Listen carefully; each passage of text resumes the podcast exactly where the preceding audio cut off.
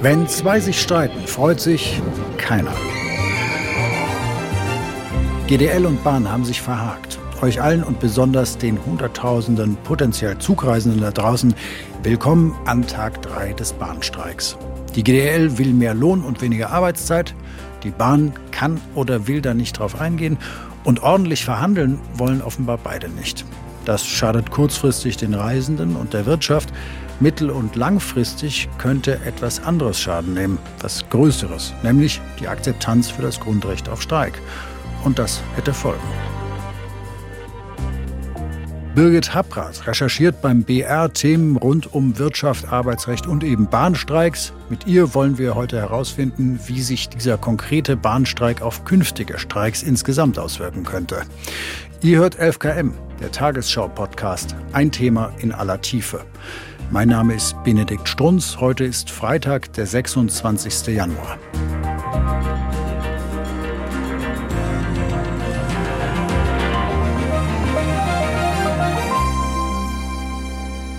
Hallo Birgit. Hallo, grüß dich. Birgit, du coverst seit wirklich vielen, vielen Jahren Streiks aller Art, auch Bahnstreiks. Bei dem aktuellen Streik jetzt gibt es da so Punkte, wo du sagen würdest, das ist irgendwie was Besonderes, das sehen wir sonst bei Streiks eher nicht? Ja, was mir immer wieder auffällt, wie geduldig doch die Fahrgäste sind. Auch diesmal wieder, klar, da kommt Kritik und ist zu lange, aber niemand sagt so richtig, ähm, ich will den Streik nicht, die sollen nicht streiken, die haben kein Recht zu streiken. Und auch Kolleginnen und Kollegen von mir, die diese Umfragen teilweise in den verschiedensten Orten machen, stoßen immer wieder auf dieses eine Phänomen. Es ist für uns nervig, aber ich glaube, die haben schon ihre Gründe, wieso sie streiken, also auch wegen fairerer Bezahlung. Man hat ja gesehen, die nicht bundeseigenen Bahnen, äh, da wurden schon Tarifabschlüsse gemacht. Das heißt, äh, kleinere Eisenbahnen in Deutschland können bezahlen, was die DB nicht zahlen will. Von daher absolut berechtigt. Also ich stehe für das Streikrecht und ich finde auch gut, dass es das Streikrecht gibt. Das ist auch wichtig, denke ich. Ich finde es aber problematisch, dass man halt nicht verhandeln will. Der Fahrgast ist ein sehr geduldiger und er hat lange Verständnis für Streiks. Das könnte diesmal ein bisschen kippen. So die ersten Reaktionen deuten schon ein bisschen darauf hin. Ich finde es schlimm. Ich finde es nicht gerechtfertigt und ich finde, was der Herr Weselski macht, ist wirklich, also es sprengt alles. Also die Geduld ist langsam am Ende. Die sollten sich jetzt mal einigen. Ich habe aktuelle Umfragen gelesen, da deutet sich an, Einige kritisieren das. Andererseits sieht man, dass da immer noch vergleichsweise viel Rückhalt ist, obwohl da so massiv gestreikt wird. Woher kommt eigentlich diese Geduld für die Lokführer und den Bahnstreik? Ich meine, jeder hat noch irgendwie den Schaffner aus seiner Kindheit in Erinnerung oder die Jüngeren den netten Zug begleitet oder diesen Lokführer. Scheinbar ist dieser Beruf immer noch etwas Anziehendes. Da sitzt einer da vorne und fährt diesen Zug und fährt mich durch die Landschaft. Ich glaube, das ist viel mit diesem, ja, ich habe Verständnis, es ist ein stressiger Job und die machen das ja für mich und die haben ja auch Recht darauf, hört man auch sehr oft, die haben Recht darauf, gut bezahlt zu werden. Dass das umgekehrt natürlich heißen würde, dass die Tickets im Preis steigen, ist was anderes. Aber aber dieses Verständnis ist weit verbreitet und man kriegt ja diese Streiks dann auch unmittelbarer mit, wenn irgendwo in einem Autowerk gestreikt wird. Ja gut, mit den Beschäftigten hat man auch Verständnis, aber das ist ein bisschen weg. Ist so ein bisschen weiter weg irgendwie. Ja, ist sehr weit mhm. weg und die, das trifft einen natürlich auch nicht direkt, außer man hat sich gerade ein Auto bestellt und kriegt das nicht, weil es nicht ausgeliefert werden kann. Wenn wir mal von der öffentlichen Wirkung sozusagen weggehen, ist es aber aus deiner Sicht auch ein Streik, der mit besonders harten Bandagen ausgetragen wird? Dieser Streik ja. Und zwar vor allen Dingen immer, wenn die Gewerkschaft deutscher Lokomotivführer am Verhandlungstisch sitzt oder wie gerade nicht am Verhandlungstisch sitzt die schafft es immer wieder, dass dieser Streik und dieser Tarifkonflikt eskaliert, würde ich fast schon sagen. Dass man da das Gefühl hat, auch als von außen Betrachter, Betrachterin, dass man das Gefühl hat, die finden da gar nicht zusammen. Die äh, schlagen mit Worten umeinander und tauschen sich gar nicht in Argumenten aus. Es ist ja auch zweimal erst verhandelt worden in dieser Tarifrunde. Und im Frühjahr, als die Eisenbahn- und Verkehrsgewerkschaft EVG gestreikt hat, wenn dann die Sprache kam auf die GDL, dann, oh, was kommt da auf uns zu? Es sind schon immer besondere Tarifkonflikte. Ist so, ja. Das ist dann schon gleich so ein rotes Tuch, GDL das ist am Tisch. Oh Rotes Signal in diesem Sinne. Ist so, ja.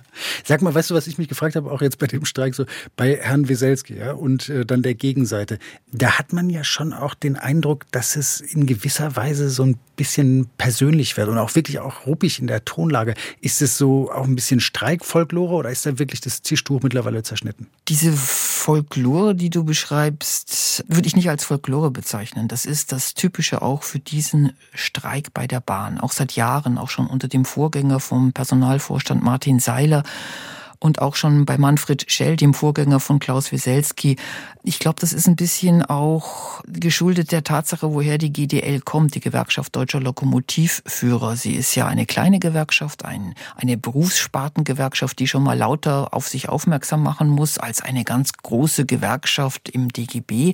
Sie gehört ja zum Beamtenbund. Und da sind auch immer Persönlichkeiten an der Führungsspitze gewesen, die diesen Stil gelebt haben, diesen verbalen Stil. Also wenn dann jemand sagt, die hat sie doch nicht alle im Schrank. Wer behauptet, dass Tarifabschlüsse für Zehntausende von Eisenbahnern hier am Ende des Tages ein PR-Gag ist, der hat sie nicht mehr alle. Ganz klar. Herr Seiler muss sich langsam die Frage stellen, ob er als Verhandlungsführer überhaupt geeignet ist so Wieselski über sein Gegenüber am Verhandlungstisch, den Personalvorstand oder von Plüsch-Etagen spricht und meint damit das Management im Bahntower in Berlin. Die Arroganz der Macht im Bahntower, das DB-Management verheizt hunderte Millionen an Steuergeldern. Hat jemand mal die Frage beantwortet, für was wir 3500 oberste Führungskräfte in dem Konzern brauchen, der in Deutschland das Eisenbahnfahren nicht mehr richtig organisieren kann?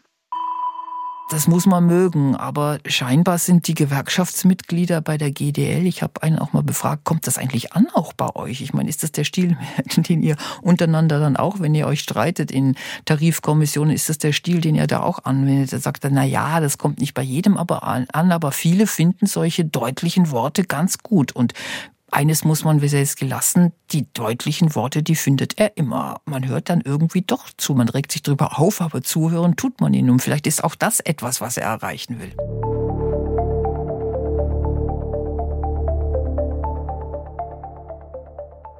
Jetzt schauen wir noch mal auf den Streik. Der ist ja jetzt für sechs Tage angekündigt. Geht es da im Kern um Forderungen, die für dich nachvollziehbar sind? Zum Teil natürlich, klar. Ich meine, äh, wer will nicht äh, höhere Einkommen haben bei den Preisen, wie sie gestiegen sind? Da haben die Mitglieder der Gewerkschaft Deutscher Lokomotivführer genauso den Anspruch drauf. Und sie fordern 555 Euro, sind jetzt bei ihrem Vorschlag zur Lösung etwas zurückgerudert, haben gesagt, da sind wir auch mit 420 zufrieden. Natürlich ist es gerechtfertigt, dass eine Gewerkschaft sich da stark macht für solche Lohnerhöhungen auch kann man diskutieren über diese Arbeitszeitverkürzung, die sie wollen, weil der Stress in Schichtarbeit ist schon groß. Und was aber, glaube ich, was mehr Mitglieder noch aufregt, ist, dass sie so unkoordiniert eingesetzt werden teilweise. Der Bahn fehlt Personal. Das heißt, wenn ein Lokführer ausfällt, ist nicht sofort einer, den man dann irgendwie aus der Reserve locken kann. Da müssen dann Überstunden gefahren werden. Da muss da mal ein Einsatz spontan sein. Dann ist die Zusage des freien Wochenendes wieder dahin. Das sind alles so Punkte, die im Augenblick das Personal bei der Bahn schon ziemlich verärgern und eine Gewerkschaft kann natürlich versuchen oder sollte auch versuchen, und das tut die GDL ja, viel für die Mitglieder herauszuholen. Dafür zahlen die auch den Mitgliedsbeitrag. Birgit, nochmal eine Frage nach den Forderungen. Wenn ich mir jetzt die Forderungen anschaue, also tarifpolitische Forderungen und die Forderungen, die du gerade angesprochen hast, nach Arbeitszeitreduzierung, dann ist so mein Eindruck, ja, also so ganz, ganz krass sind die beiden Parteien eigentlich jetzt auch nicht auseinander. Also es gab jetzt auch ein Zugeständnis von der Bahnseite, da eine Stunde zumindest zu verkürzen auf mittlere Sicht.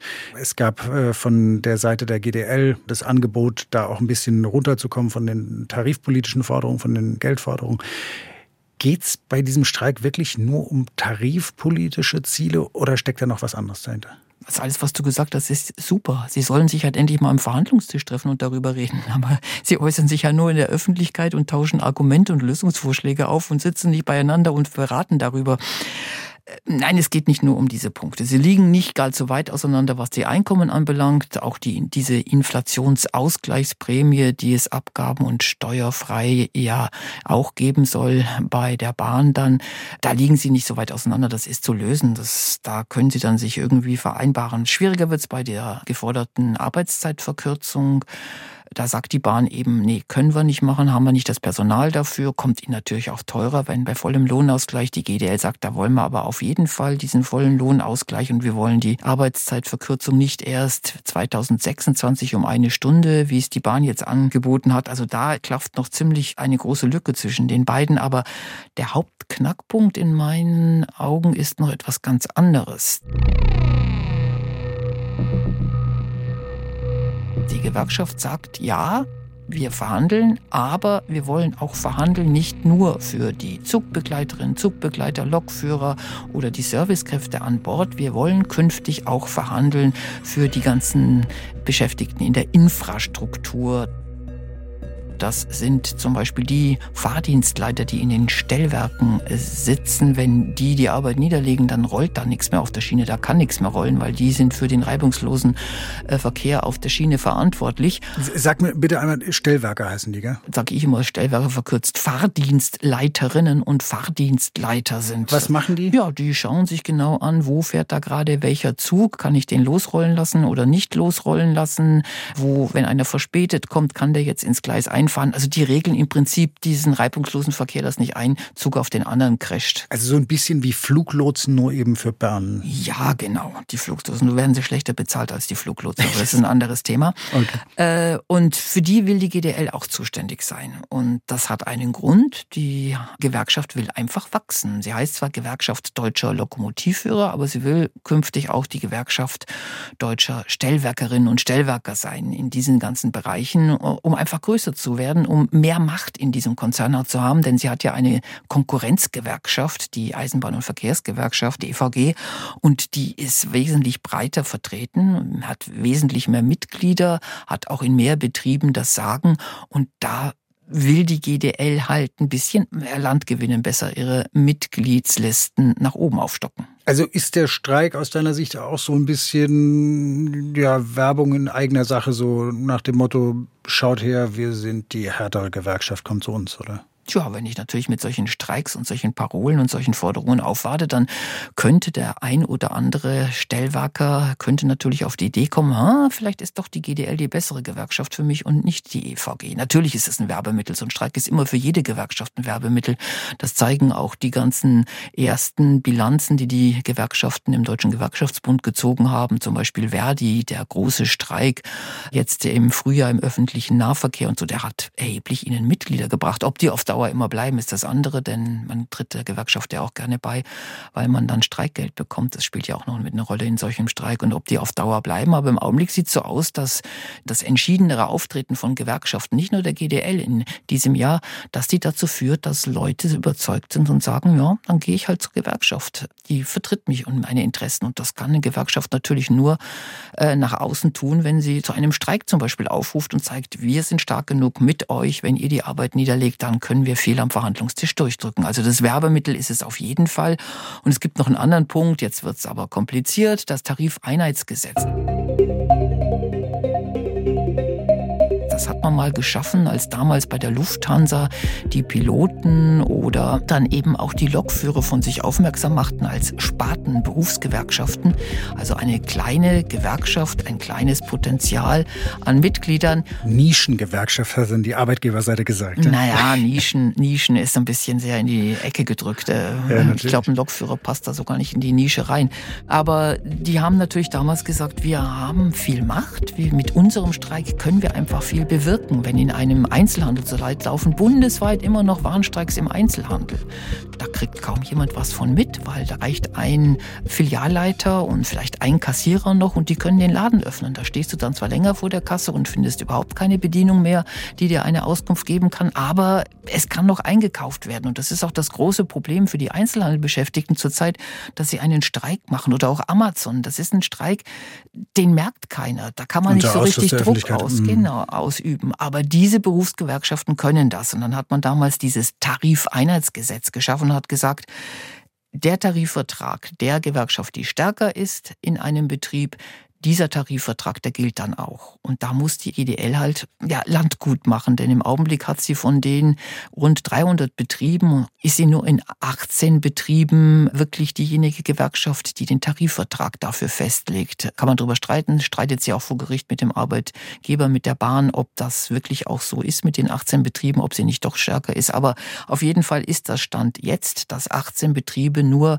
den Tarifvertrag der GDL anwenden und da will sie einfach größer werden, stärker werden und gegen dieses Tarifeinheitsgesetz angehen. Und Ziel des Tarifeinheitsgesetzes war es dann einfach, die Anzahl von Tarifverhandlungen zu begrenzen und auch die möglichen Arbeitskämpfe zu begrenzen. Ja, ja man hat es versucht, aber besonders erfolgreich war es nicht, denn das Ganze landete dann von dem Bundesverfassungsgericht und das Bundesverfassungsgericht hat dann festgestellt, auch wenn die Gewerkschaft die kleinere ist in einem Betrieb, sie darf trotzdem für ihre Interessen streiken und das sehen wir jetzt gerade, wohin das dann geführt hat. Also man hätte das vielleicht ein bisschen, ja, besser formulieren können, ausarbeiten können.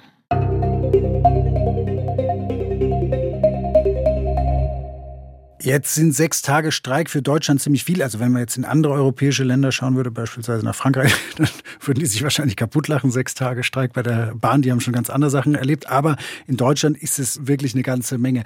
Hattest du in den letzten Tagen schon mal so ein Gefühl, dass du dir gedacht hast, boah, Weselski könnte den Bogen auch überspannen? Deutschland hat nicht allzu viele Streiks. Und ich glaube auch, wenn jetzt, ja, wenn die Gewerkschaft jetzt nochmal aufruft, die GDL nochmal zu längeren Streiks aufruft, das könnte ein Problem dann am Ende für alle Gewerkschaften werden. Denn Streik ist ein Grundrecht, hat jede Gewerkschaft, ist auch so anerkannt. Und es gibt in Deutschland kein Streikrecht, Arbeitskampfrecht. Also Gewerkschaften müssen ein bisschen ein Verhältnis einhalten. Da haben die Arbeitsgerichte schon Entscheidungen getroffen.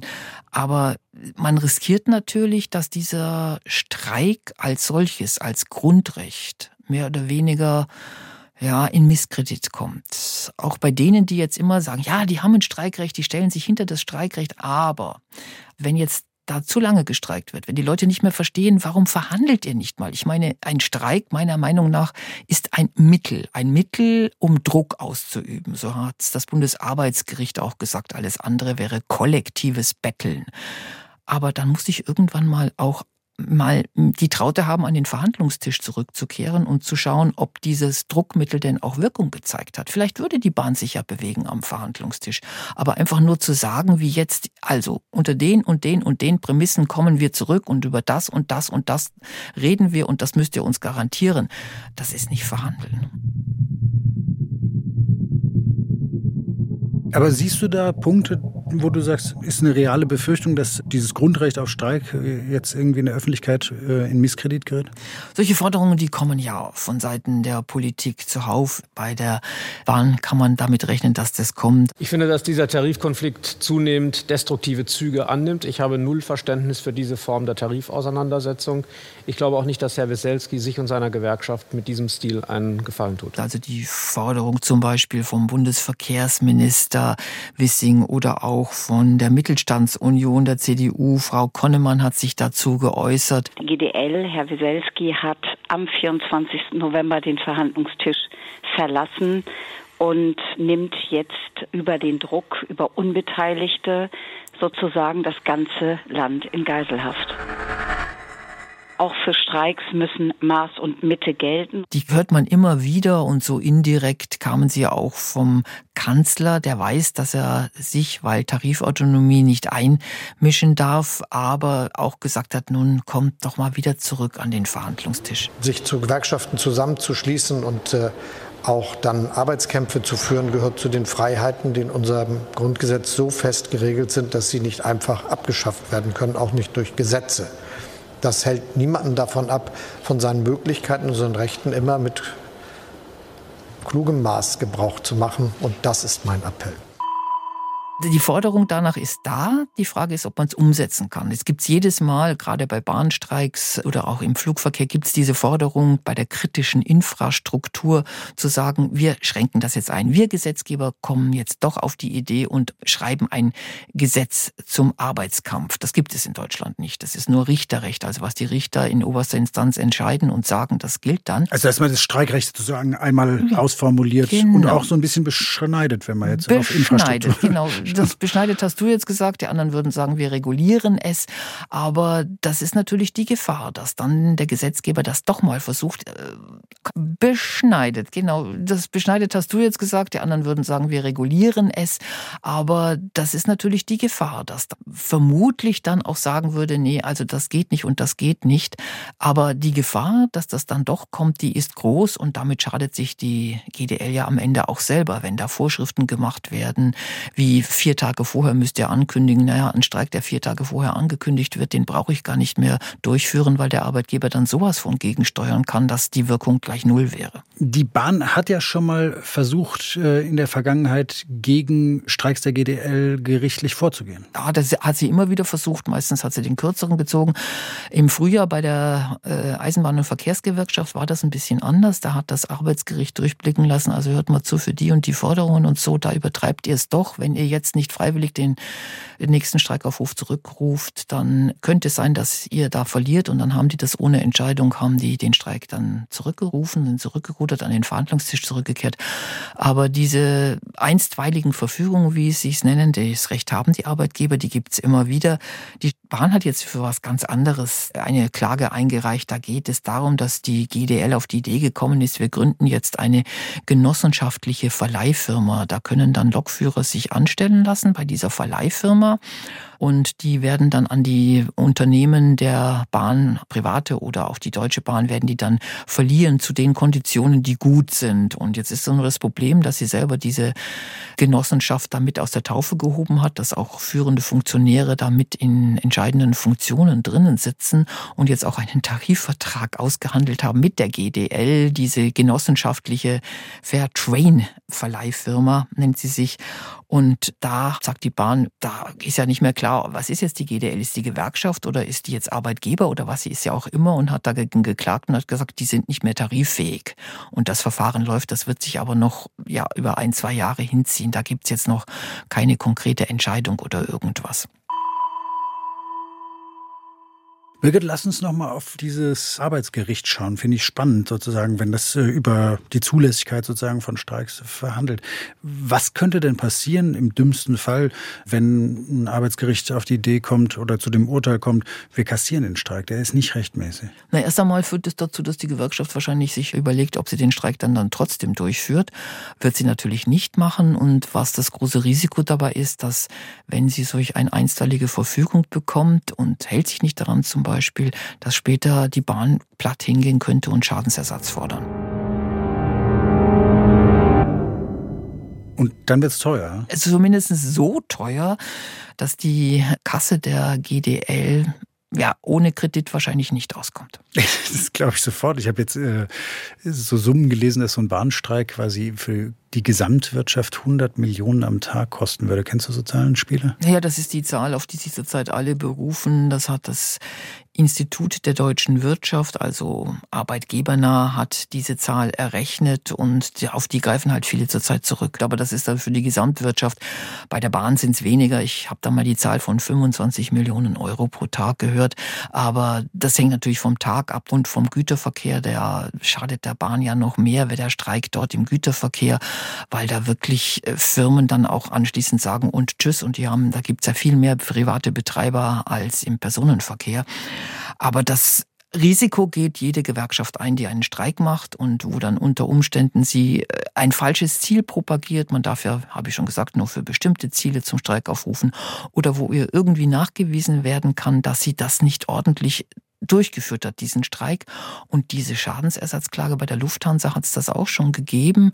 Oft wird es dann gelöst, wenn man dann doch den Tarifkonflikt vom Tisch kriegt. Die Kuh vom Eis bringt, heißt das immer so schön. Dass man dann auch vereinbart hat, sämtliche Klagen werden eingestellt und auch Schadensersatzklagen. Aber wenn der Schmerz bei der Bahn sehr groß ist, dann könnte sie natürlich sagen, nee, nee, irgendwann holen wir uns das Geld, wenn die Richter dann mitspielen, uns wieder zurück. Und das sind auf jeden Fall Rechnungen, die man nicht auf dem Schreibtisch haben will. Nee, und die die Mitgliedsbeiträge wahrscheinlich auch nicht wieder einbringen, die man gewonnen hat, die an Mitgliedern, die dann auch zahlen und ihren Beitrag ordentlich abführen. So hoch ist der Mitgliedsbeitrag dann auch wieder nicht. Schauen wir noch mal ein bisschen in die Zukunft. Also den Ball spiele ich jetzt zu dir. Ähm, jetzt kommt die Glaskugelfrage, oder? Wann ist dieser Konflikt beendet? Ich rufe jeden Tag bei Herrn Wieselski an und sage, Herr Wieselski, jetzt Klartext. gehen Sie doch an den Verhandlungstisch. Und bei Herrn Seiler sage ich, jetzt kommen Sie doch der GDL mal entgegen. Ich will nächste Woche wieder mit dem ICE von München nach Frankfurt fahren. Nein, also. Aber mal im Ernst, was glaubst du, was erleben wir noch in, in dieser Tarifauseinandersetzung jetzt nach diesem Streik? Da ich schon einige Streiks und Tarifrunden der GDL beobachtet habe, glaube ich nicht, dass da so schnell am Verhandlungstisch eine Lösung gefunden werden kann. Ich fürchte fast, dass wir noch einmal auf dem Bahnsteig stehen und wegen Streiks kein Zug einfährt. Der Konflikt ist verfahren. Es geht um, haben wir angesprochen, verschiedenste Dinge bis hin zu, wie stark ist eine Gewerkschaft und wie stark ist die GDL und will sie größer werden und Vielleicht auch noch das, der Herr Weselski will angeblich im Herbst nicht mehr antreten, Vorsitzender sein. Und so jemand wie Weselski will natürlich auch eine Duftmarke hinterlassen. Und wenn es ihm jetzt gelingt, da viel rauszuholen, ja, dann duftet es ordentlich, wenn man an ihn sich erinnert. Aber das heißt auch, Gewerkschaften haben da auch eine gehörige Portion von Verantwortung mit solchen Streiks. Und da würde ich mir dann auch schon wünschen, dass auch eine GDL sich dieser Verantwortung vielleicht noch ein bisschen mehr bewusst wird. Lass uns noch mal kurz auf diese Verantwortung schauen, bitte. Wenn ich dich richtig verstanden habe, siehst du in der Waagschale derzeit nicht nur sozusagen die tarifpolitischen Forderungen und die Forderungen nach äh, einer reduzierten Arbeitszeit, sondern im Grunde im dümmsten Fall steht auch die öffentliche Akzeptanz für ein Grundrecht auf dem Spiel, nämlich für den Streik, wenn man es hier übertreibt. Ja. ja, das sehe ich durchaus so. Ich meine, selbst mir, die ich sage, den Streik braucht und das Streikrecht ist wichtig, ich frage mich inzwischen auch, aber müssen es sechs Tage sein? Ja, wenn die Akzeptanz für einen Streik in der Gesellschaft sinkt, dann heißt das auch, dass man vielleicht auch der eine oder andere nicht mehr auch so bereit ist, selber mal mitzustreiken, wenn es um seine Arbeitsbedingungen geht, wo ja viele durchaus mal einen Grund hätten, doch auch mit auf die Straße zu ziehen. Und dann ist auch so ein bisschen Solidarität verschwunden. Ich meine, ein Streik tut weh, ein Streik hat Folgen. Jetzt in diesem Fall beim Bahnstreik für alle Fahrgäste, Pendlerinnen, Pendler. Und da kann man dann solidarisch auch schon mal dahinter stehen, indem man sagt, okay, ich kann halt heute nicht mit der Bahn fahren, ich ärgere mich nicht. Und das Ganze droht natürlich dann auseinanderzubrechen, dieses gegenseitige Verständnis füreinander, für die Arbeitsbedingungen, wenn ein Streik so übertrieben wird. Vielen, vielen Dank, Birgit, für die spannenden Einblicke und dann schauen wir mal, wie es weitergeht. Tja, beim nächsten Streik dann wieder, oder? Der GDL-Arbeitskampf und die Auswirkungen auf die Institution Streik als großes Ganzes. Darüber habe ich gesprochen mit Birgit Happrath, Expertin für Wirtschafts- und Arbeitsthemen beim BR. Wenn ihr sagt, hat sich gut angehört, habt was mitgenommen, dann hört gerne wieder rein oder noch einfacher, lasst uns einfach ein Abo da. Autor dieser Folge Stefan Beuting. Mitgearbeitet hat Moritz Ferle, Produktion Konrad Winkler, Jakob Böttner und Alexander Gerhardt. Redaktionsleitung Lena Gürtler und Fumiko Lipp. 11KM ist eine Produktion von BR24 und NDR Info. Neue Folgen 11KM gibt's ab Montag. Dann schauen wir auf einen Krieg, der im Netz stattfindet. Mein Name ist Benedikt Strunz. Ich wünsche euch ein schönes Wochenende und bis dahin, ciao.